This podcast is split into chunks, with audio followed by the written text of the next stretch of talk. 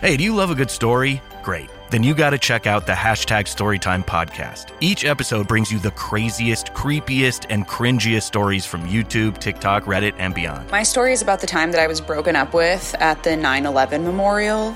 Uh, twice. Look, the internet is a dumpster full of stories, and I, your host, Will McFadden, dive in headfirst, sift through the flaming trash, and bring you nothing but treasures. Listen to all 21 episodes of Hashtag Storytime now on the iHeartRadio app, Apple Podcasts, or wherever you get your podcasts. At ADP, we understand the importance of building the right team and offer the data insights to help. Just as importantly, our AI technology helps you pay the team accurately. Grow stronger with ADP HR, talent, time, and payroll.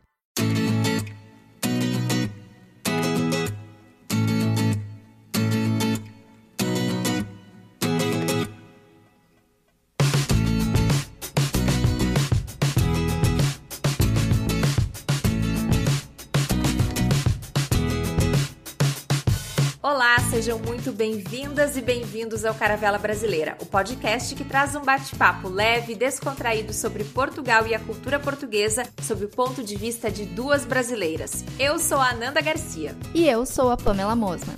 E hoje voltaremos a falar sobre a nossa amada língua portuguesa. Mas de um jeito muito divertido. Temos certeza que vocês vão adorar. E digo voltaremos porque já falamos dela no episódio 22. Então, quem perdeu esse episódio depois de ouvir o episódio de hoje, corre lá para ouvir o episódio 22 também. Tenho certeza que não vão se arrepender. E hoje é importante que fiquem até o fim do episódio para ouvir um recado importante que temos para vocês. Se você gosta do nosso conteúdo, apoie a gente através do Pix. Você pode contribuir com qualquer valor utilizando a chave Pix que estará na descrição desse episódio. Mas não se preocupe, as outras modalidades de apoio continuam de pé. Então, para ter acesso a uma curadoria de notícias sobre Portugal e ao nosso grupo no Telegram, visite apoia.se barra Caravela Brasileira e torne-se um ouvinte premium do Caravela. Porém, se preferir fazer uma colaboração única a partir de R$ reais sem compromisso, isso, é só entrar em apoia.se barra caravela uma vez. Independente de onde você nasceu, eu tenho certeza que na sua região existem gírias e expressões idiomáticas que só você e os seus conterrâneos conhecem. E aqui em Portugal, apesar de estarmos num país com pouco mais de 92 mil quilômetros quadrados, existem centenas de expressões que variam de região para região. E nesse episódio super especial, a gente vai fazer um jogo em que a nossa convidada brasileira tentará adivinhar expressões portuguesas e a nossa convidada portuguesa irá tentar adivinhar expressões brasileiras. É isso mesmo, Ananda, e eu estou muito animada com essa brincadeira, porque hoje também a gente recebe aqui a minha irmã, a Tamar Mosman, que vai representar o Brasil. Pode se apresentar, Tamar? Eu sou a Tamar, sou irmã da Pamela, e sou aqui do Rio Grande do Sul, no Brasil. e a Mariama Najai, do perfil do Instagram AfroMary, que vai representar Portugal. A Mariama já participou aqui com a gente no episódio 31 sobre a diversidade em Portugal. Olá, Mariama, novamente. Olá, obrigada pelo convite. E eu vou representar aqui o Norte. Isso. Portanto, estou animada. Bom, e além das nossas convidadas, nós também temos mais um convidado que já é um conhecido de vocês. Ele participou com a gente do episódio 22 do Caravela sobre língua portuguesa. E hoje ele vai nos ajudar a entender essas expressões todas pelas quais nós vamos passar aí conforme as regiões dos países. E ele será o nosso consultor nessa competição. Eu estou falando do Ronan Pereira que é mestre em Ciências da Linguagem pela Universidade Nova de Lisboa, membro do Centro de Linguística e doutorando em Linguística também pela Nova. Obrigada por estar aqui mais uma vez, Ronan. Eu que agradeço o convite.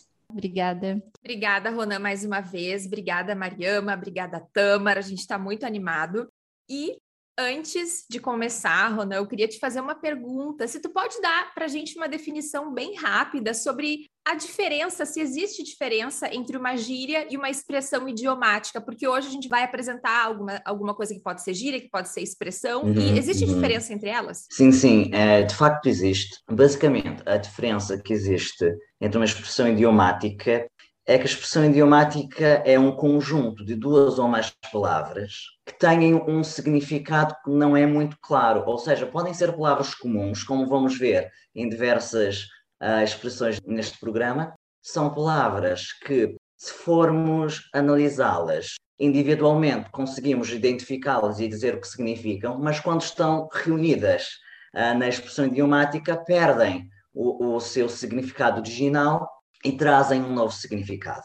A gíria, por outro lado, pode ser uma, pode, podem ser duas palavras, é geralmente uma, mas tem, são coisas mais, digamos, uh, voltadas a um grupo etário específico. Por exemplo, falamos muito, ah, uma gíria dos anos 70, não é? Uhum. Dizer que uma coisa é supimpa.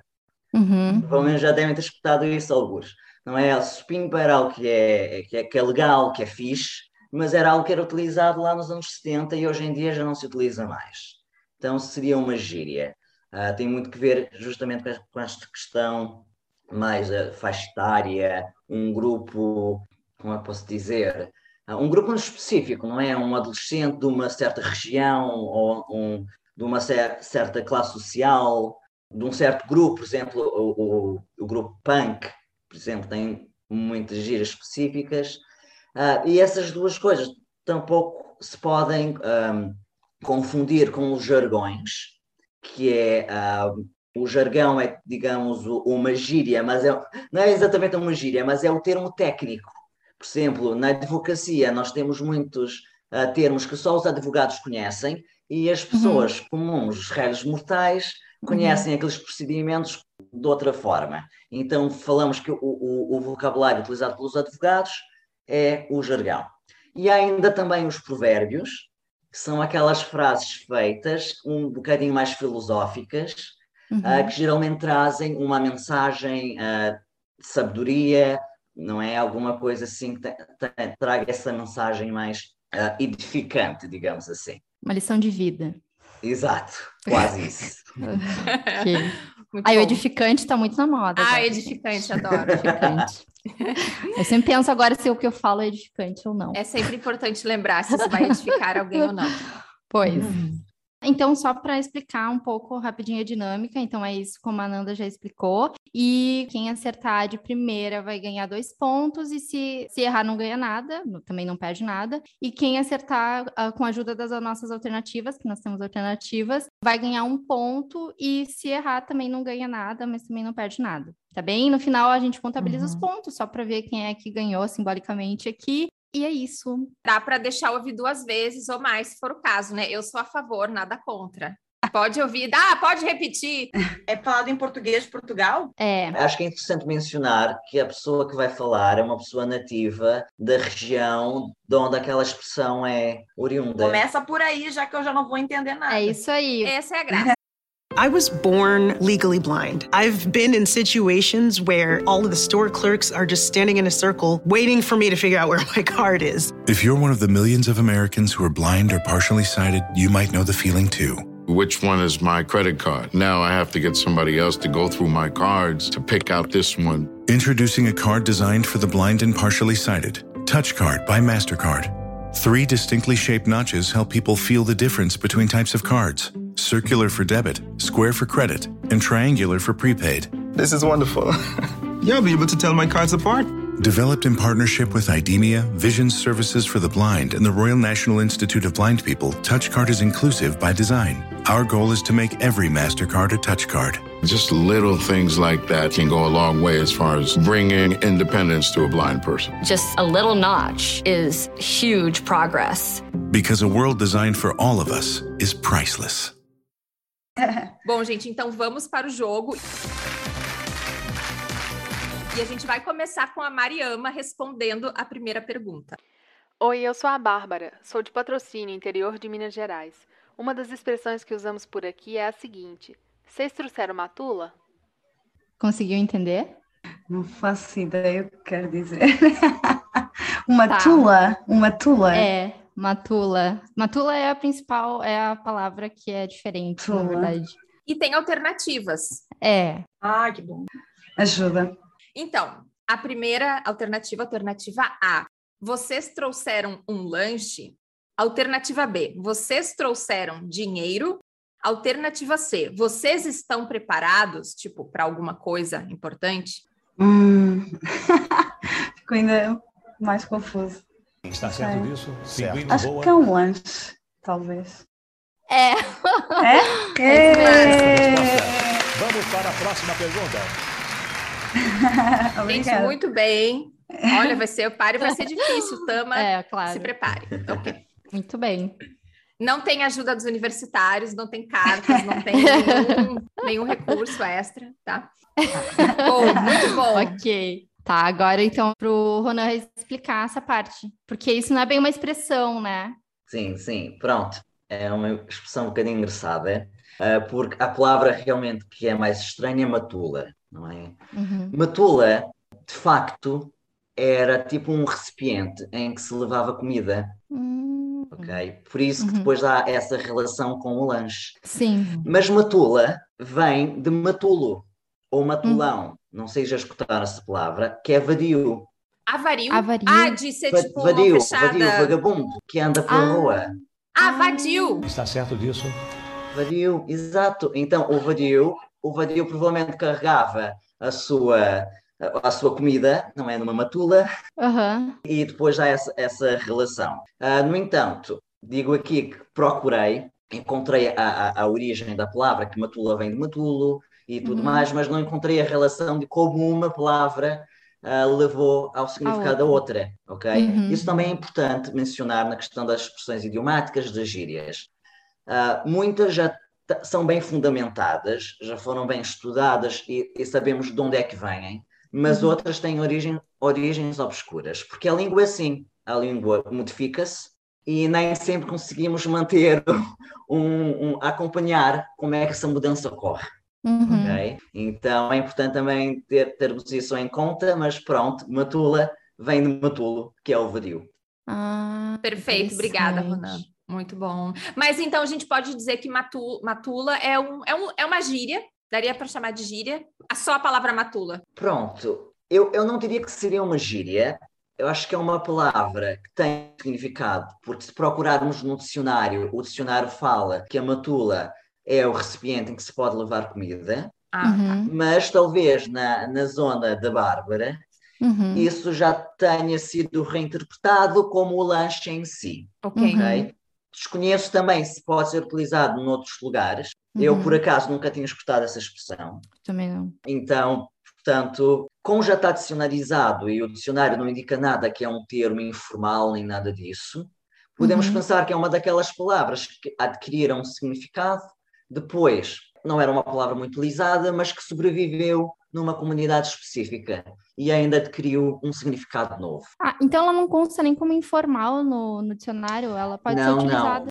E por acaso, uh, e, e, matulo, matulo não é a primeira palavra, vem uhum. do árabe, que significa hum. homem grosseiro.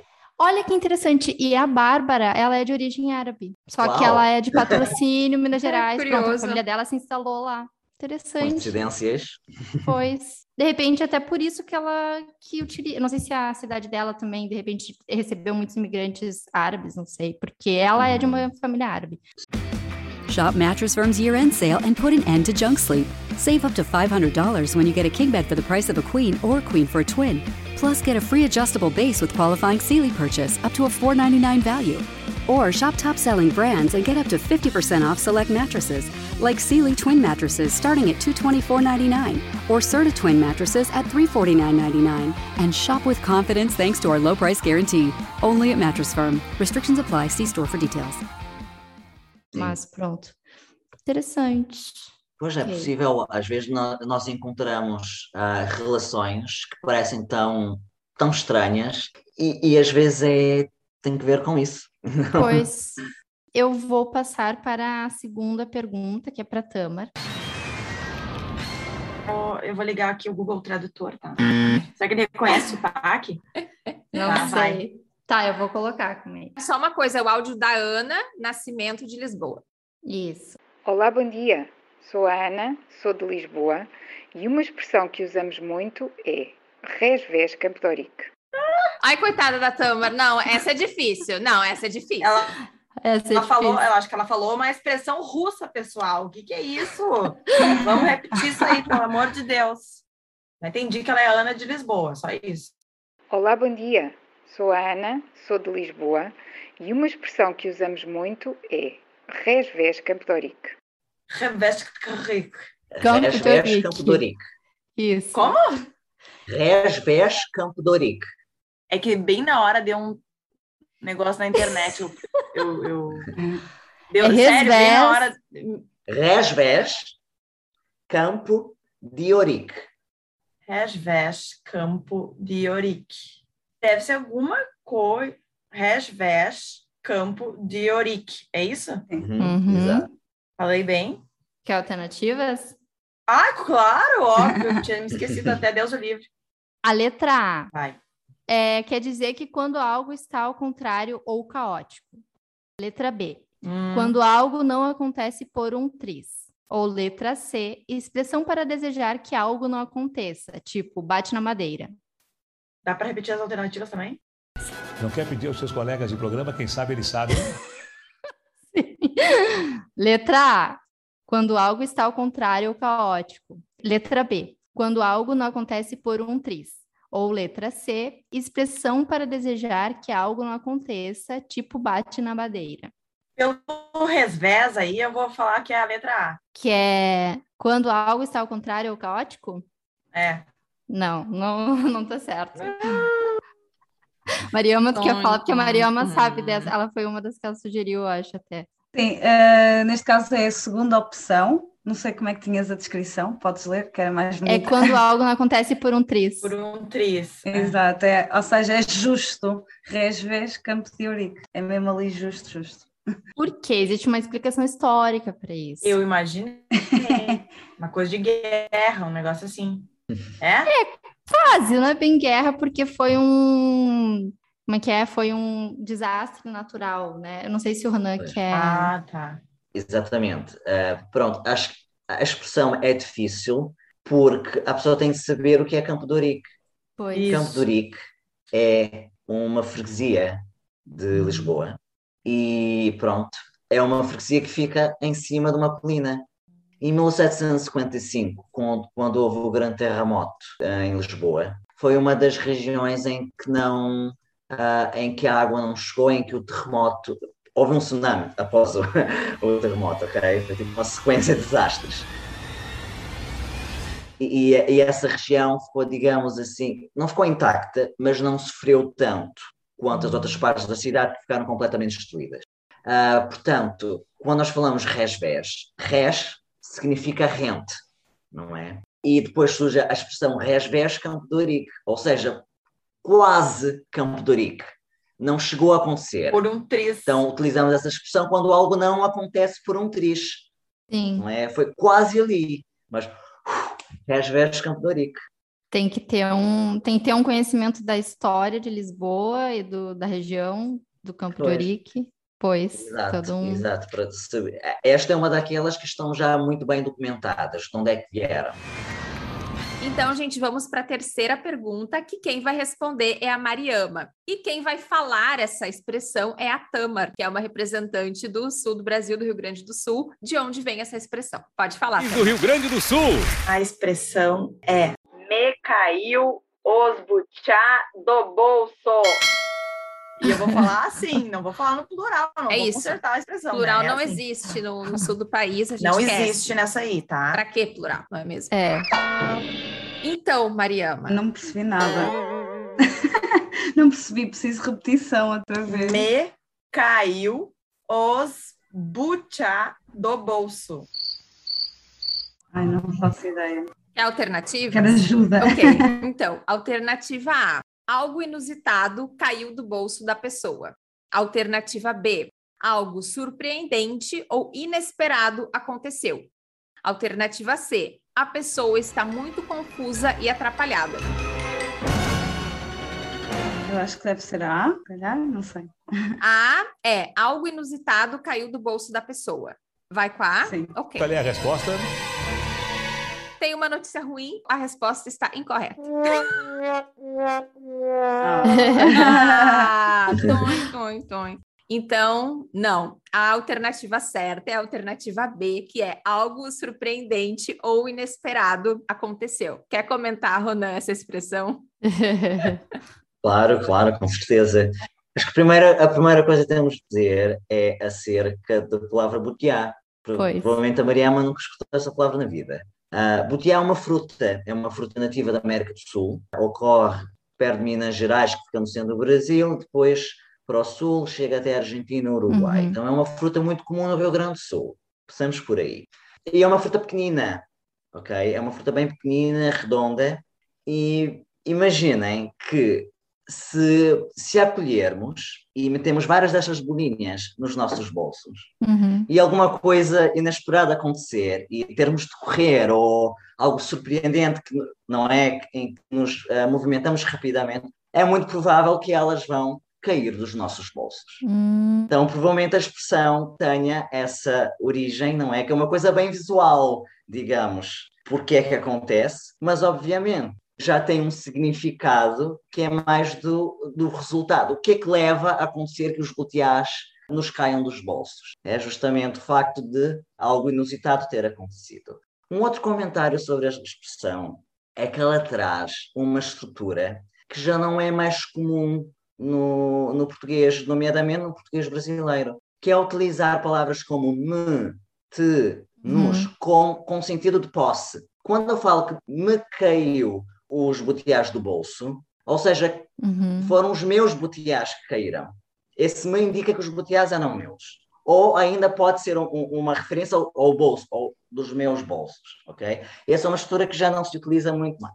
E a outra coisa interessante linguisticamente dessa estrutura é o facto de que, uh, como a Tamar mencionou, não é? Uh, me caiu os butiá, ou seja, sem a marca de plural no butiá, mas o verbo também está no singular, ou seja, uhum. não, me caíram os butiá, ok? E isso acontece com diversos verbos, quando uh, aquilo conjugaria o verbo, não é? O sujeito, ocorre após o verbo. O, o nome, o sujeito, pode estar no singular ou no plural, mas o verbo tende a ficar no singular. Ou seja, as, as pessoas podem dizer me caiu os butiá, uhum. me caíram os butiá, com marca de plural em butiá ou não. Porque o está no plural, o não pode ficar no singular. Mas o caiu fica no singular, e isto ocorre Uh, não só no Brasil, mas ocorre em Portugal também. É muito comum ver quando, com verbos como cair, não é? Uhum. Caiu as árvores, Sim. em vez de caíram as árvores. No entanto, se as árvores, ou na expressão, os boteás ocorrerem antes uhum. do verbo, vai ir para o plural. Os boteás me caíram, uhum. não é? Os boteás me caiu já não soa tão bem quanto me caiu os boteás. Ok? Apenas um, uma, um tidbit um linguístico aqui. Obrigada. Obrigada, Ronan. Tá aí a, explicação. Eu nunca tinha pensado nisso, da questão de, é, ah, eu, eu tava não. correndo, uma coisa aconteceu e aí todos os butiá caíram do bolso. Interessante. Também achei. Finding the right person for the job isn't easy. Just ask someone who hired a lounge singer to be their office receptionist. Hello, this is Mickey Marquis, and you've reached the office of Doug and Associates. Thank you very much. Catch me Tuesday nights at the Hotel Johnson. Hello? But if you've got an insurance question, you can always count on your local Geico agent. They can bundle your policies, which could save you hundreds. Doug and Associates, this is Mickey Market. Hello? For expert help with all your insurance needs, visit geico.com slash local today. Bom, então a próxima expressão, quem fala é a Mariama para Tamar, representando então ali o norte, uma parte da região norte de Portugal, porque a região norte é grande também, tem várias regiõezinhas, mas vai ser ali a parte mais do distrito do Porto, enfim, pronto. Ok. Então a expressão que eu vou dizer é cascos de rolha. Hum, repita, por favor. Cascos de rolha. Cascos de rolha. É isso? Sim. Cascos de rolha. Alternativas, por gentileza. Só pode fazer um pedido para as universidades. Bom, pode ser a letra A. Alguém que trabalha com cortiça. Letra B. Quando uma pessoa vive muito longe. Ou letra C. Alguém que bebe muito vinho.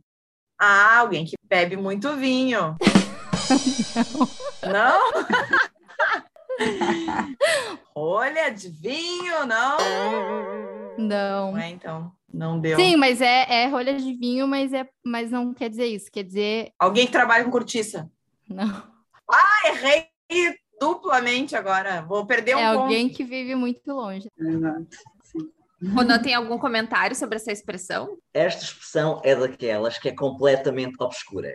De onde é que surgiu? Porquê é que surgiu? Até agora não se sabe. Ah, que bom. Uh, e, e até mesmo conjecturas sobre a origem da expressão é algo realmente assim que é, pronto, começou a ser utilizada com essa seção de algo que fica muito longe, as pessoas uh, reproduziram, mas de onde é que surgiu especificamente não, não se sabe. A gente tem aqui uma frase que seria vives em cascos de rolha. Tá certo, Mariama? Fala assim. Exato. E também sim. aqui em Portugal fala-se outras coisas, como o cu de Judas, Exato, né? Que sim. é o nosso onde o Judas perdeu as botas, né? A gente fala no Brasil. e cu de Judas eu acho muito engraçado. Pois há, um, há, há uma localidade em Portugal que se chama Cu de Judas. Há uma o quê? Utilidade. Há uma localidade em Portugal que se chama Cu de Judas. Como assim uma utilidade? Não, uma localidade. A localidade. Ah, Ah, sério? uma localidade. Cu de Judas. Sim. É Cu de Judas, é Cu de Judas nos Açores. Ah, não. É, sim. É sério? É. Não sabia. Pois é, Cu de Judas mesmo. Na São Miguel. Olha só. Podem ir até lá e instalar uma placa, Cu de Judas. E fazer uma fotinha para É. postar no Insta depois. um abraço para vocês, nativos de cu de Judas.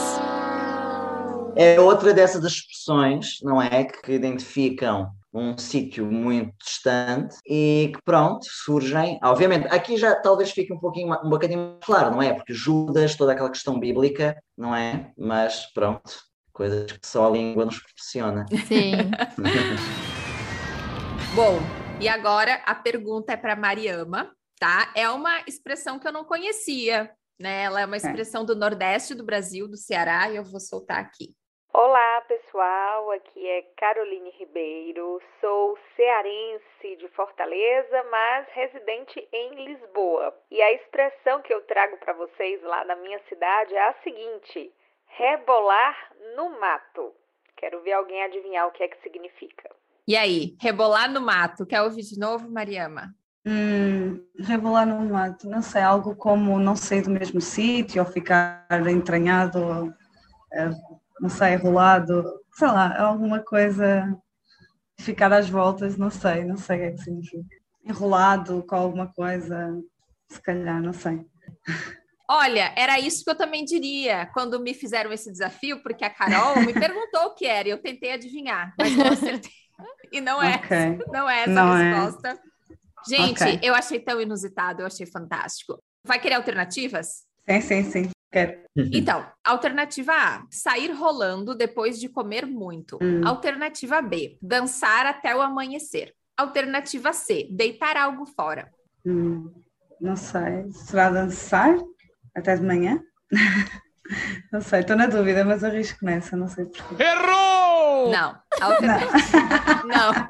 Eu detesto Ok. dizer que tá errado. Eu fico assim, eu falo, não, eu não sei dar as notícias que não são boas. A alternativa certa é a alternativa C, deitar algo fora. Ah, ok. Tem aqui até uma frase que eu até a gente pesquisou e encontrou que é Juliana rebolou no mato o disco da Xuxa. A Xuxa que é uma cantora do cantora não, É, sim. apresentadora do Brasil, enfim, a Xuxa, a rainha dos baixinhos. De Padre Miguel, Rio de Janeiro. Oi, Xuxa, como vai? Vou bem, obrigada. Gostaria de ir a Disney World. E quem não quer? Ronan, o que que tu acha dessa expressão? E tu tem algum comentário a respeito? Pois acho muito engraçado. Sara. Aqui até conseguimos traçar qualquer coisa se analisarmos o verbo rebolar e a questão no mato. Ah, rebolar ah, vem de bola. Sim, sim, sim. Não é? Rebolar é mover-se como uma bola. Ah, então é possível, não é uma certa analogia, ah, deitar algo fora, essa coisa rola, nesse sentido. No mato, ah, podemos pensar na questão de que o Brasil foi ficar um país mais urbano na década de 70, 80. ok? Então, muita gente ainda vive, mas muito mais gente ainda vivia ah, em zonas rurais, no mato. E onde é que punham os seus dejetos ou o seu lixo, etc. Muitas vezes era no mato. Então faz sentido haver essa relação de rebolar no mato, ou seja, deitar algo fora. Pois. E o rebolar nesse sentido do, do movimento que as coisas podem fazer. Agora, porque é que é uma expressão que ficou ah, restrita à, àquela, àquela região, não é? Porque é que surgiu lá, aí também já é algo que precisa de mais ah, estudos. Tamar, tem alguma coisa que tu queira falar? deitar algo fora não é algo que se fala no Brasil. É que como era para Mariama essa pergunta, a gente adaptou a alternativa. É porque é jogar. Ah, as alternativas estavam aportuguesadas. Jogar fora, jogar no lixo, enfim. Só que aqui se fala deitar no lixo, deitar fora. Ah, colocar é, fora. Aqui é deitar fora. Ah, bom. Com esse esclarecimento agora já entendi. Deitar significa pôr. Ah, tá. Ok. Por isso que nós nos deitamos. Tá. Nós pomos o nosso corpo Sobre em posição horizontal. O inglês, por acaso, tem até uma. tem verbos que são, têm esse, esse mesmo sentido. Ah. Obviamente que depois, no Brasil, se perde essa ideia de que deitar é pôr alguma coisa e fica restrito à, à ideia de, de acostar-se. Hum, Mas pronto, está aí um, um, novo vocábulo para Tamar. Ah. Bom, Agora a gente vai ter uma, uma outra expressão do norte de Portugal, mas agora é da, da região de Braga. Olá meninas, o meu nome é Maria, sou de Bragança e nós temos uma expressão muito engraçada que é bem eu finto. Portanto, tentem adivinhar. Entendeu? Bem o finto. Bem me eu finto. Bem me eu Me... finto. Peraí, quantas palavras nós estamos falando? Vai ser difícil. Quatro, é bem me eu finto. Quatro palavras. Alternativas, por gentileza. Letra A. Quando alguém omite algo numa história. Letra B. Alguém que fez um belo drible num jogo de futebol. Uhum. Letra C. Quando alguém desconfia de que algo seja mentira. Bah, essa de fintar no futebol, ou vocês estão querendo me enganar, ou é isso, tá? Mas como é muito óbvio, eu acho que eu vou tirar essa aí, porque eu já estou perdendo quando eu vou no óbvio. Então nós vamos para A para C. Eu acho que é a letra C. Letra C. Quando alguém desconfia de que algo seja mentira? É bem que eu estou desconfiada. Acho que é isso. Qual é a resposta? Certa Muito resposta. Bem, Muito bem. Flap, flap, Bem meu finto. É porque vendo, é, esse fintar seria talvez desviar, não sei, agora o Ronan vai explicar, né? Mas eu acho que eu sim, tem alguma sim, conexão sim. na minha mente que conectou aí. Olha, é, é engraçado porque na verdade finta é imposto. Hum. Okay? Então fintar é cobrar impostos, uma coisa de que acredito ninguém goste, não, não é? De pagar.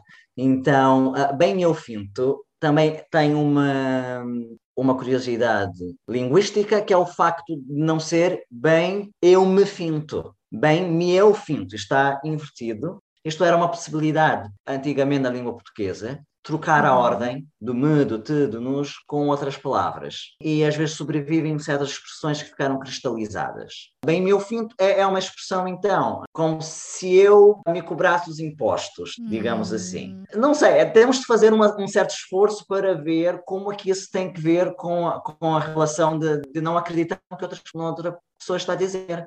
Não, teria a ver com a questão de, da finta, de fintar no, no, tipo, no jogo de handball. A gente faz a finta, a gente finge que vai e não vai, entendeu? Finge que vai para um lado, vai para o outro. Isso seria okay. meio que driblar, por isso que eu falei que era meio óbvio no driblar. E aí, essa, esse link que eu fiz, que, tipo, tem uma enganação aí. Ah, entendeu? pois é, eu, não, eu nunca ouvi essa expressão. Sim. Interessante. Eu quero fazer acreditar que eu vou para um lado, mas eu vou para o outro e eu engano todo mundo, faço gol. Handball. Ok, ok. Pronto, eu não, não conheço esses pormenores do handball. É. Mas é possível, é possível que, que a expressão tenha vindo da mesma origem. É, não sei. Não é fintar, cobrar impostos. Pode ser. Depois vem com essa ideia de enganar, porque os impostos são repelidos, depois não voltam como algo benéfico à sociedade. Uh, se bem dá essa ideia de que é, digamos, algo assim, talvez um pouco sarcástico, não é? Bem meu fim. Uh, não acredito nisso. É, é que no esporte acho que é usado como drible mesmo, por isso que uma das alternativas tem a ver com drible no futebol, mas eu até não sabia que, eu nem lembrava que era isso de enganar que vai para um lado, vai para o outro e tal, mas, poxa, se eu tivesse me ligado disso, tinha, a gente podia ter feito outra uma trama difícil. Estive a procurar aqui a questão do fintar, e no dicionário há duas entradas. Uhum. Há uma entrada que diz que fintar é cobrar impostos, e outra entrada que diz que fintar é enganar. Hum. E por acaso, num dos dicionários, há uma entrada, uma seção que é regional, de Trás-os-Montes, Bragança, que é no, no nordeste de Portugal. Sim. E, e lá, fintar significa ter confiança em. Ou seja, é o Uhum. mesmo que confiar, acreditar, Sim. etc. Então, com esta explicação, com esta a, acessão regional de fintar como acreditar ou confiar, faz muito mais sentido o bem meu finto. Vamos para a próxima questão, então, para Mariama. E essa é uma expressão que se fala no, no Mato Grosso do Sul, que é um estado da região centro-oeste do Brasil. E quem enviou esse áudio foi o Felipe Rezende. Oi, o meu nome é Felipe Rezende, eu sou de Campo Grande, Mato Grosso do Sul. E uma das expressões que a gente usa muito aqui é tô ficando mole. Tô ficando o quê? Mole. Ah, posso ter as ajudas só para. Sim, com certeza. Vai de universitários. Então, alternativa A, gastar dinheiro ou perder dinheiro com frequência. Alternativa B, perder a autoridade com alguém, né, em tom de brincadeira, falar em tom de brincadeira. Ou alternativa C, se apaixonar quando a pessoa está arrebatada. Hum. E não se pode usar a mesma expressão para duas dessas opções que estão aí? o apaixonado e o perder o respeito, como é que era? O B e o C. Perder a autoridade. Que eu acho que se pode. Aí fica uma pergunta, uma pergunta polêmica. Talvez. Pois, sim. Talvez, não sei, não sei, não sei, porque eu não, não tenho a resposta. Pronto, então para mim seria a B, se calhar. Está certo disso? É isso mesmo, perder a autoridade com alguém. Na verdade, assim, pelo que eu pesquisei, assim, até com meu namorado e com esse, esse amigo, né, que também é de lá, fala-se mais em tom de brincadeira nessa relação de autoridade, algo que tu vai falar de repente para um filho pequeno que te pede uma Uhum. coisa, ou para um filho adolescente, ou para um amigo que é meio abusado e tá te pedindo favor, que tu não te importa de fazer o favor, mas tu, ah, tô ficando mole, né? Tipo, algo nesse sentido. Exato. Mas, Ronan, Uhum. não sei se tem aí algum comentário sobre a origem da expressão ou algo mais assim. Acho que é uma expressão assim, digamos, bem visual, não é? Ah, se pensarmos que uma pessoa autoritária ou uma pessoa um chefe, alguma coisa assim, tem, eh, nós ligamos, não é, muitas coisas físicas com a personalidade. Ou seja, há aquela pessoa muito dura, Uhum. é muito rígida, não é? Ah, tipo, nós vamos tocar a pessoa, a pessoa vai ter músculos como nós todos.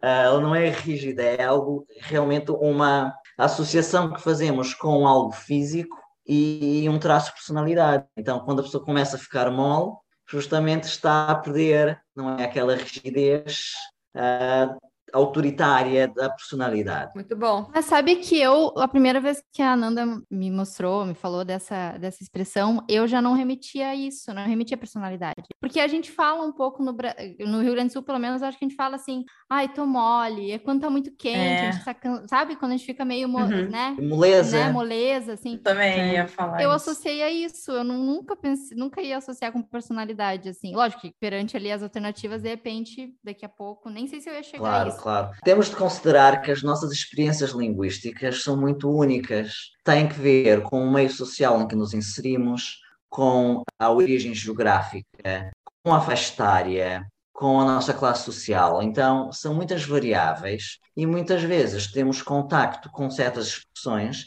como a Pamela disse, faz com que consideremos uma opção, porque já escutamos qualquer coisa num determinado momento da nossa vida e aquilo ficou guardado não é? Mas que noutra região aquilo vai ser algo completamente diferente.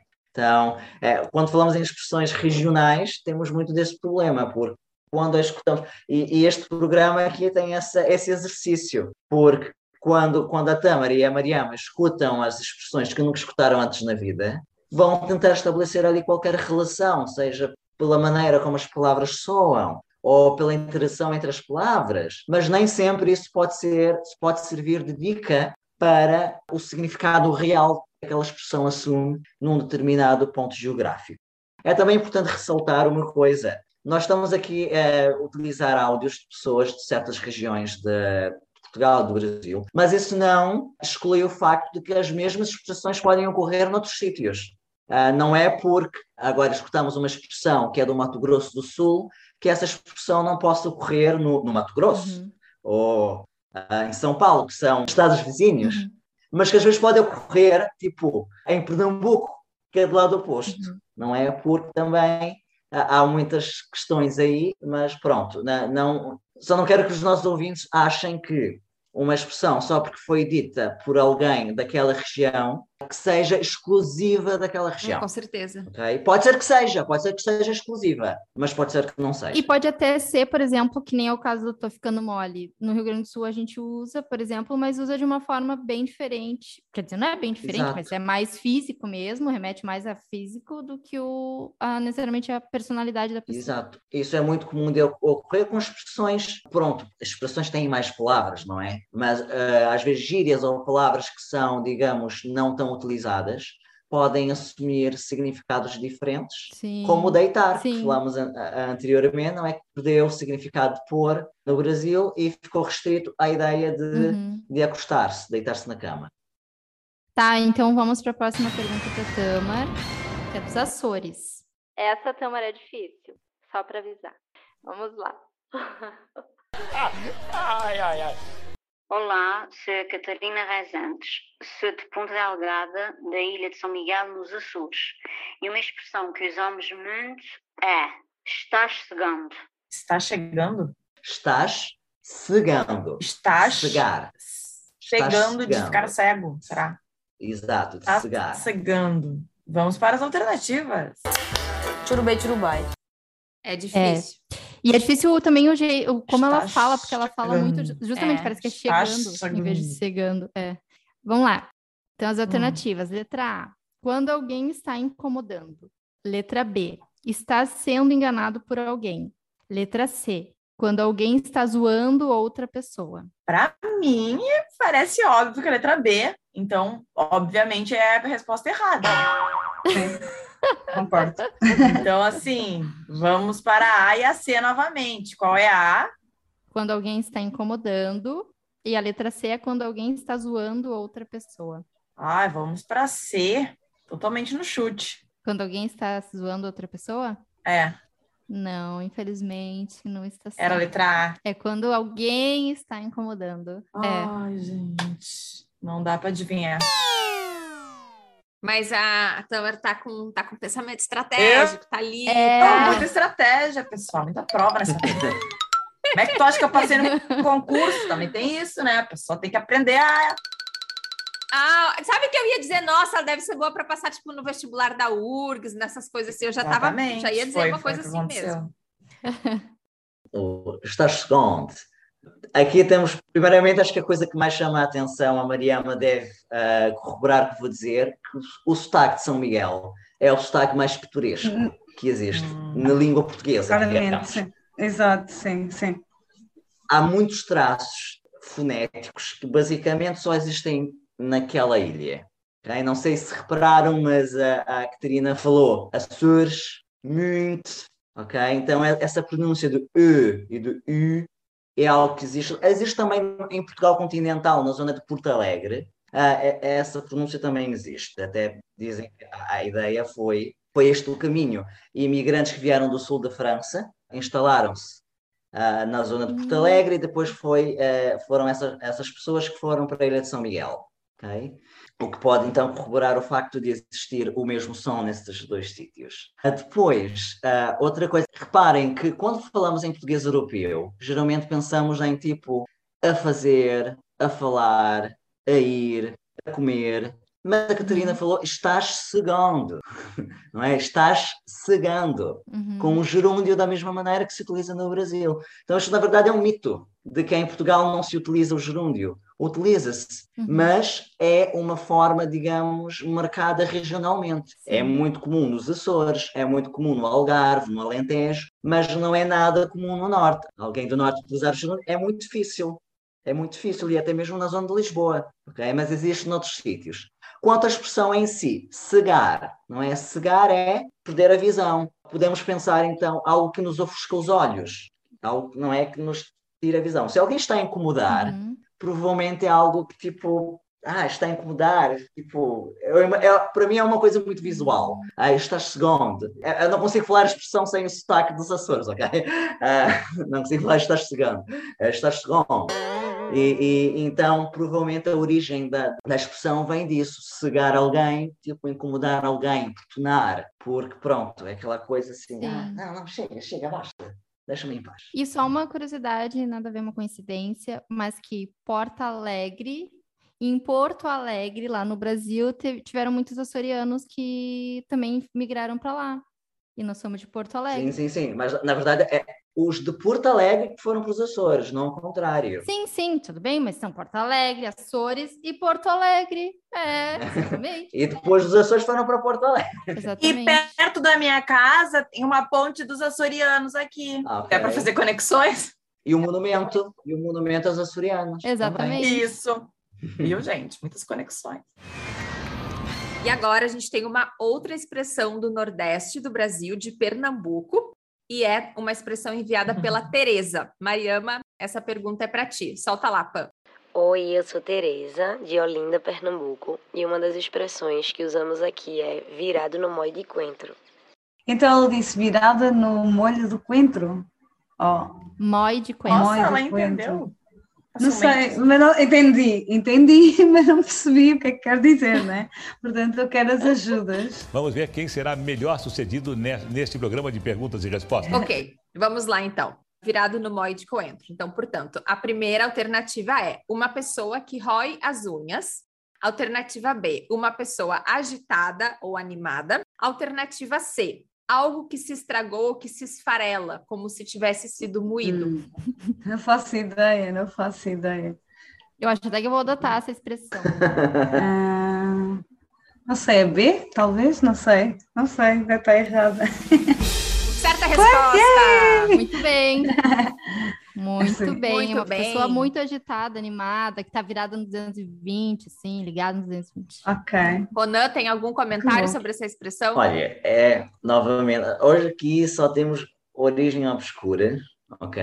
Mas esta expressão tem algo que é, é interessante, porque a palavra que ela utiliza é moi. Uhum. Okay? Moi de coentro. E, mas a Mariama, quando escutou pela primeira vez, disse molho, uhum. molho de coentro. E sabemos que uma das uh, modificações fonéticas mais comuns, não só no português, mas nas línguas em geral, é trocar o lhe por ie. Então, molho facilmente vira molho, não é? Uhum. Velho vira velho, uh, orelha vira orelha e assim por diante. Então, é uma modificação fonética que é muito comum em várias línguas.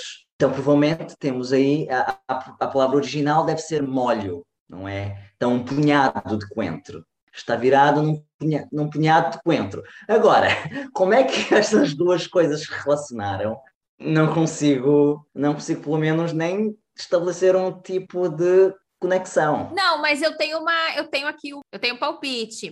Mas aí que tá, a gente não, eu não conheço a cultura local. Eu, hum. eu entendo como moer coentro. Eu também como se fosse moer pimenta, mas daí, assim, a gente moe pimenta. Agora, será que as pessoas, né, em Pernambuco moem a semente do coentro? Hum. Talvez, não sei, mas eu lembrei da, do ato de moer, que é uma coisa meio hum. frenética. Lembrei dessa, disso, mas não eu sei. também, mas eu também associei isso. Pois, é possível. Podia também vir de molho, não é? Em vez de molho, vir de molho. De, ah, de um molho punhado, de coentro. De um. É isso?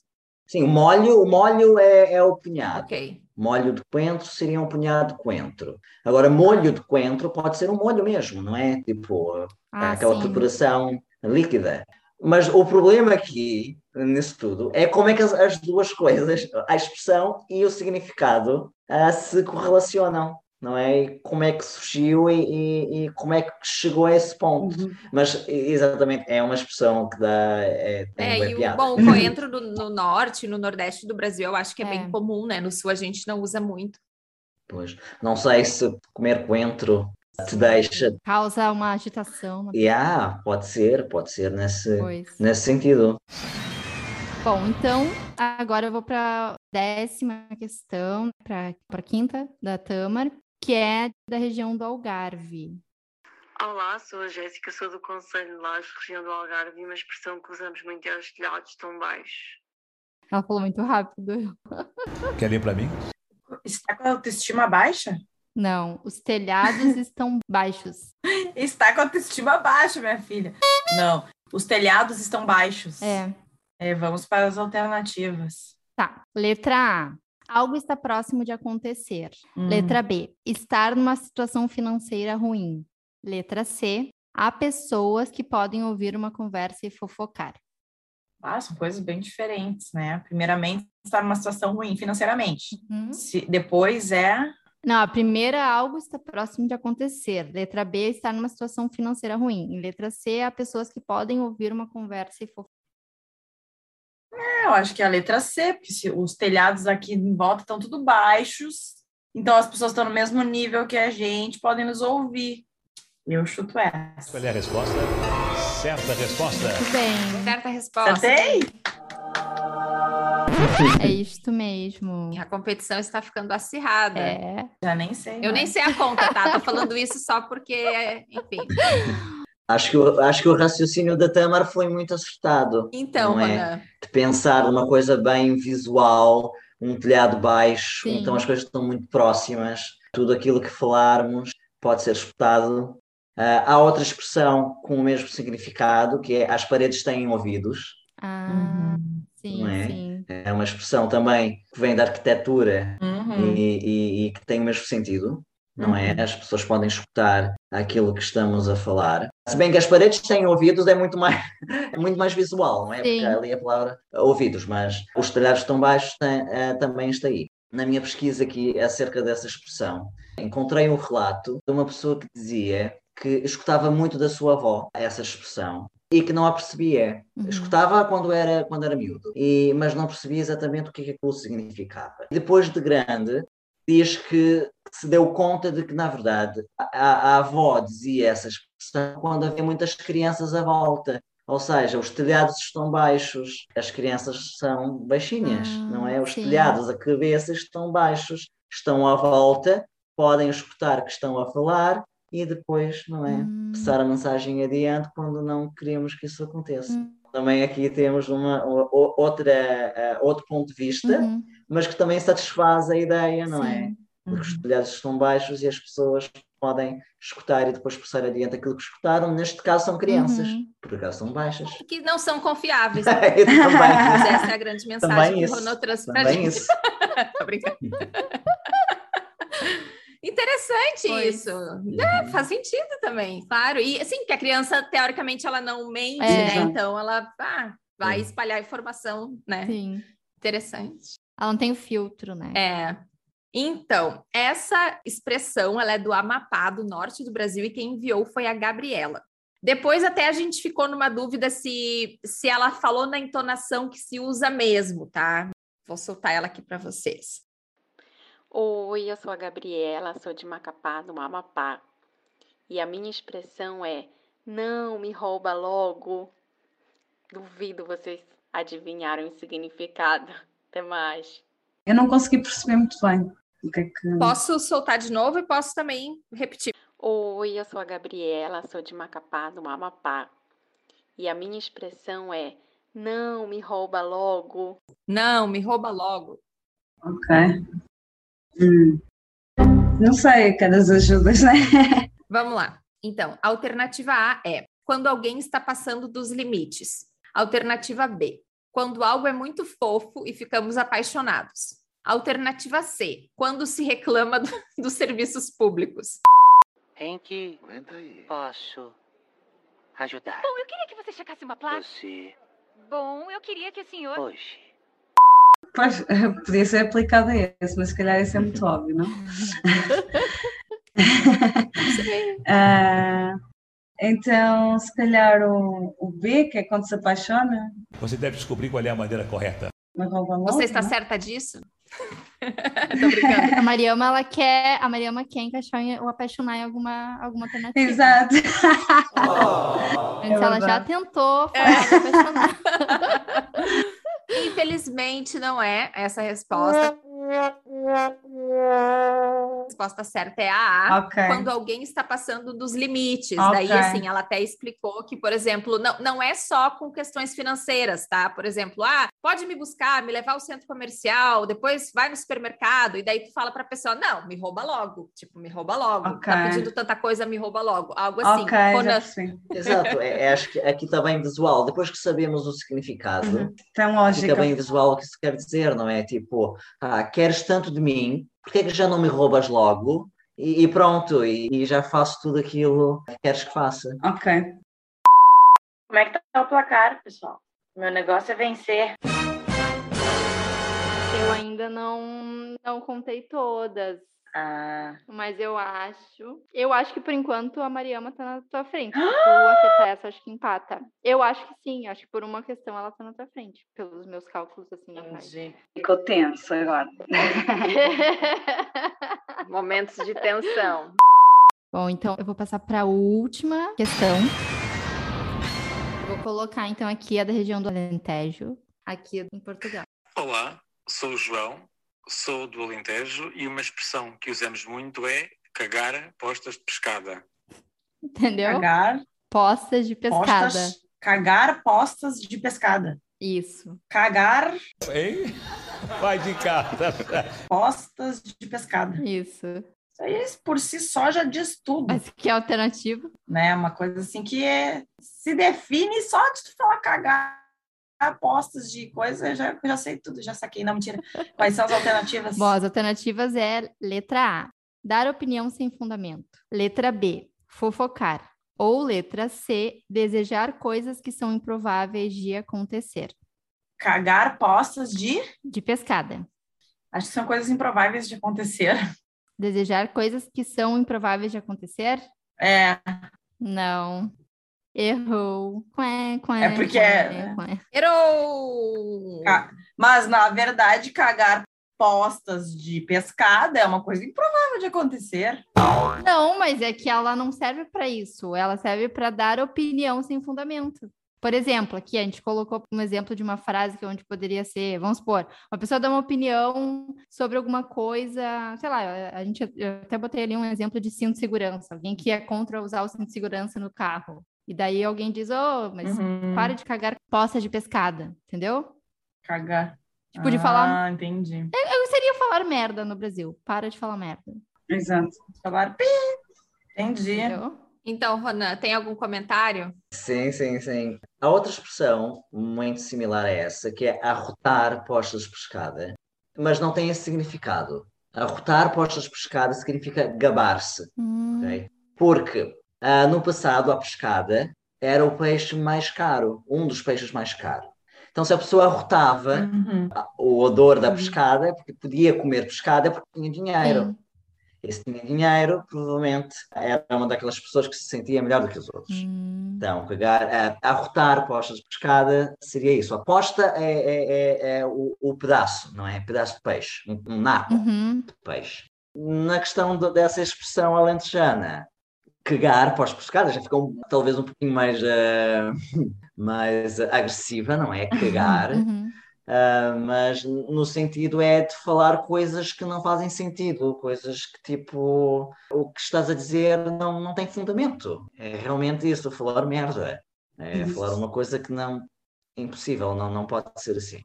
No sentido dessa outra que tu trouxeste, Ronan, agora eu lembrei de uma que a gente tem no Brasil, que é come sardinha e arrota caviar. Uhum. Que é Hum, também na sim. questão de gabar-se. Não sei, Mariama, aqui em Portugal já tem essa expressão. Acho que já tinha ouvido. Já tinha ouvido alguma similar a essa, sim.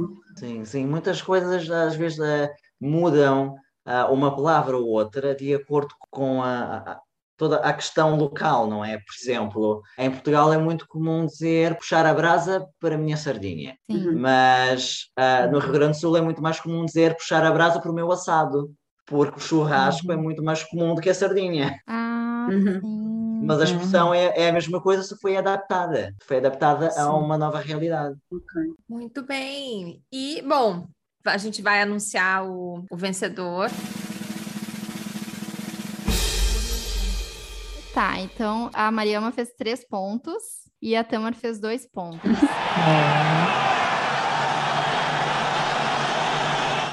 Muito bem. Parabéns a todas pela Obrigada. participação. Parabéns. Gente, muito Obrigada. obrigada. Foi, Muito foi bom. Sabe que depois eu fiquei pensando, eu acho que tava muito difícil, sinceramente. É. assim. Um bocadinho. Eu acho eu nunca ia difícil. acertar, eu falei, eu não sabia, tirando que eu É. botear do bolso, porque eu já conheço. Tipo, eu não sabia nenhuma das outras. Exato, é, é- aqui temos uma questão uh, muito interessante, até as de Portugal, talvez nem tanto. Eu via que a Mariama às vezes fazia assim com a cabeça, sim, como se uhum. já conhecesse, não é? Nós temos que considerar que Portugal é um país muito, muito mais pequeno do que o Brasil. Então, Exato. essa troca cultural existente entre as regiões é muito mais intensa em Portugal, até porque Portugal também é muito concentrado na costa, não é? Uhum. Então, Lisboa é um grande centro, vem gente das partes por cá, o Porto também. Ah, no Brasil a coisa é um pouco já um pouco mais Sim. espalhada. Há São Paulo, Rio de Janeiro, há Brasília, mas há às vezes mais polos regionais que atraem pessoas daquela volta. Mas a troca não é tão intensa. E as expressões, por acaso, obviamente, o- o- os nossos ouvintes, se não conhecem a geografia portuguesa, a geografia brasileira, podem ir ao Google a procurar um mapa para ver onde é que ficam, não é? Essas regiões que mencionamos. Mas se virem a estrutura do, do mapa do Brasil, as expressões que foram trazidas foram, em geral, expressões de estados periféricos. Uhum. Rio Grande do Sul está no extremo sul, o Amapá está no extremo norte, Pernambuco está ali inserido no Nordeste, mas também é uma zona, de certa forma, periférica. Uhum. Ah, o Mato Grosso do Sul está mais ali no meio, mas, enfim, é um estado também com uma população rural muito grande, não é? Também está ali, não está tão inserido na malha urbana e tudo mais do que ah, outras regiões podem estar. Então é muito mais interessante porque escutamos coisas que são realmente periféricas Sim. e que dificilmente teríamos contacto com elas se não fosse conhecer alguém de lá ou uma viagem e, e coisas Uhum. assim. É, e a Mariama, por exemplo, é, do, é ali da região do Porto, mas ela também vive hoje em Lisboa, né? Então, Uhum. também. Tanto que ela me mandou uma lista de várias, de várias expressões que, pronto, até algumas já tinha na lista de outras regiões nossas. E sobre o, por exemplo, o Nordeste, até eu lembro que a Tereza que enviou um dos áudios, algumas coisas eu aprendi com ela. Então, por exemplo, tabacuda eu conheço por causa dela, mas, tipo, senão eu nunca ia nem ia saber o que que é. E o que que é? Tabacuda é ser meio, ai, para de ser boba, sabe? É meio ser assim, É pateta. é, assim, brincalhona e tal, é meio nesse sentido. Tapada? É, mas não é tanto uma, não é tanto uma ofensa, Não, não, não. num Tá, sentido mais entendi. de brincadeira, de brincar. Do Rio assim. Grande do Sul, a gente também ficou pensando em Sim. algumas outras, né? Que seria lagartear, Uhum. uh, se, fazer, se fazer de salame, eu acho que eu coloquei também numa lista, mas daí a gente pensou, não, acho que o Mikael Esbuchado do Bolso é extremamente inusitado. Pretear os olhos da gateada, Tipo, a Nanda falou. Ah, isso também. E a Tamar falou várias também, só que a Tamar Também. falava mais gírias. Mas ela me disse várias também que ela pensou. é. Como é que é? Tipo, capaz. É, capaz. Bau, ai, que tri. Ah, Olha, o capaz é uma coisa assim tão interessante, é tão interessante. E A o Bá do também. capaz é uma das coisas mais interessantes. E o Eu Bá? já vi o Bá.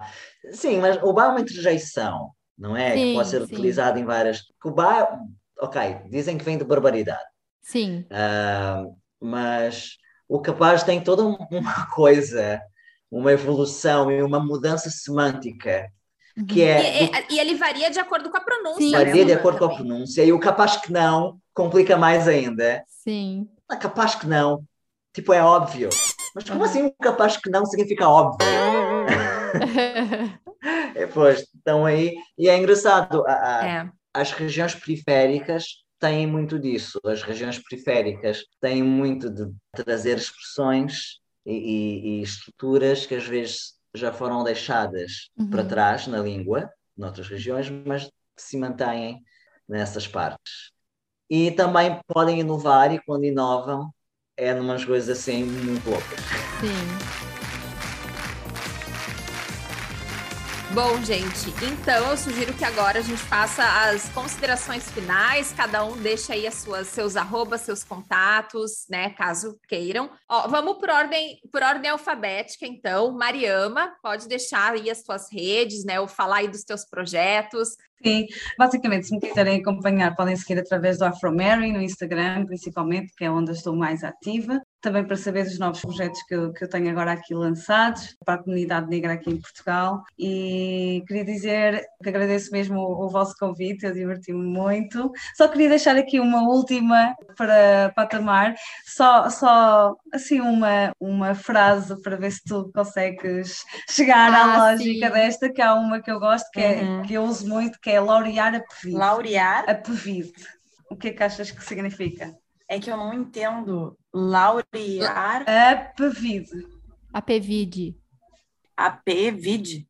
É, laurear a pevide. A gente tem as alternativas se quiser. Quantas palavras são elas? Quantas palavras? Três. Laurear tá a pevide. AP é uma palavra. Não. Não, a pevide.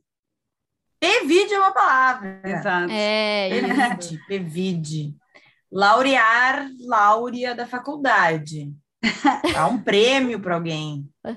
É, é enaltecer alguém, né? Enaltecer a Pevide, né? Que eu não sei o que é. Mas, Mas podemos quiser- ir nessas alternativas. Vamos lá, vamos lá. Bônus, pergunta Essa é para eu bônus. virar, é para eu empatar. Ela me deu, ela foi boazinha. Então, letra A, dar um passeio. Letra B, admirar algo. Ou letra C, juntar sementes. Admirar algo.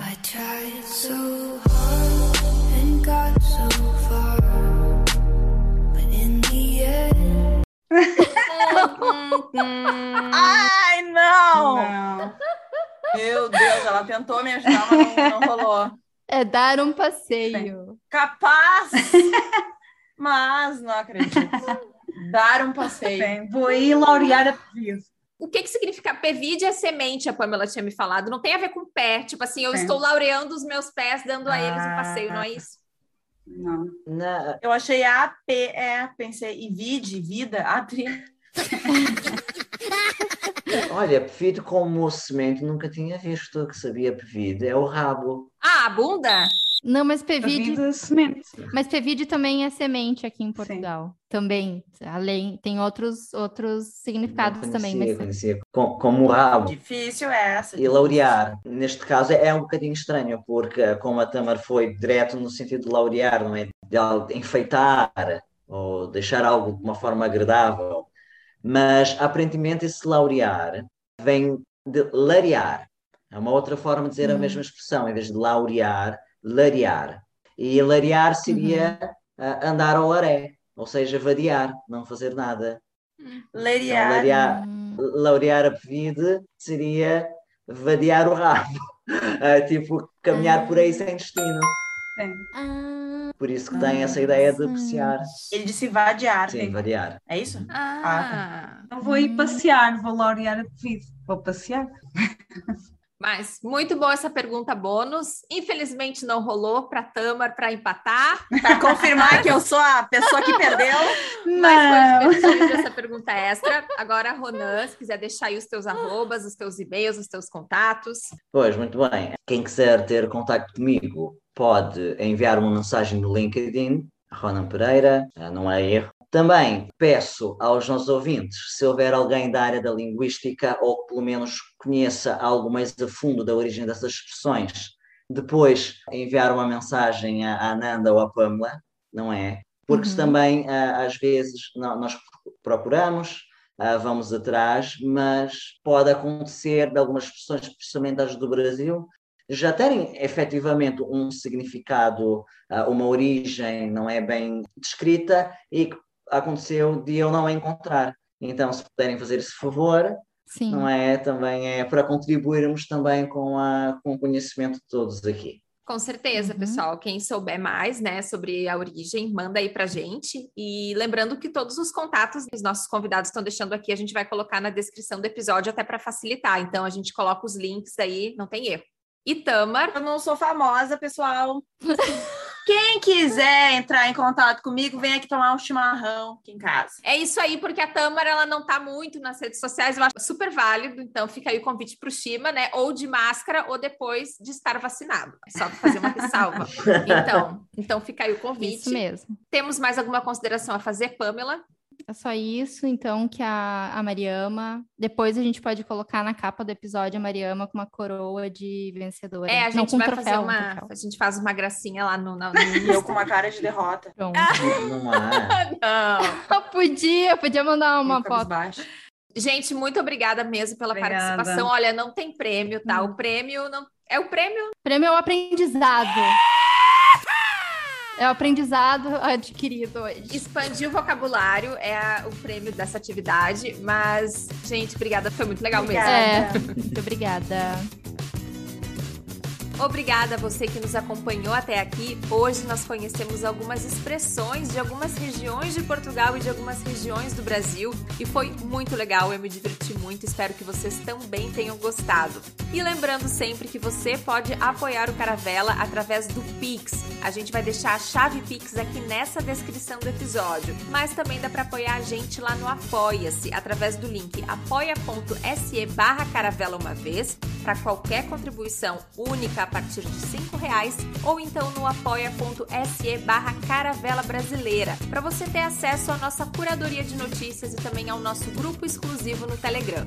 E vocês também podem nos ajudar partilhando o nosso conteúdo com outras pessoas que acham que vão gostar da gente. Para não perder nenhuma novidade do Caravela, siga a gente no Instagram em arroba podcast Caravela Brasileira. Se você está no Twitter, pode até ouvir os nossos episódios por lá, sabia? Você nos encontra no arroba Caravela BR. Todos esses detalhes estão disponíveis aqui na descrição do episódio. Até o próximo episódio, pessoal. Tchau! Até a próxima, tchau!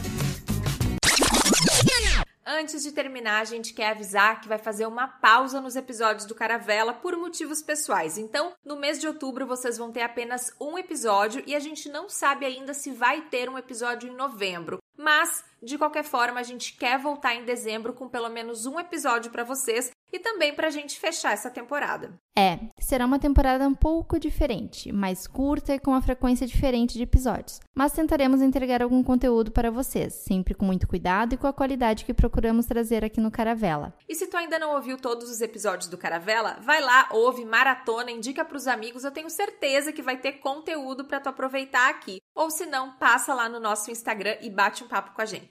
Até a próxima, pessoal. Tchau. To show you how easy it is to file a claim with Geico, we hired a nature show host. In the native habitat of a suburban driveway, the poor victim of a broken windshield is left assessing his vehicle, utterly helpless. Well, not true. If he's got Geico, he can file a claim online, over the phone, or with his handy mobile app. But like a lone gazelle, he'll suddenly be left to fend for himself, awaiting his terrible fate. Nope. Geico will assign him a designated claims team to help him out too. So the gazelle gets his car fixed and everything. Wow, nature is so cool. Geico. Great service without all the drama.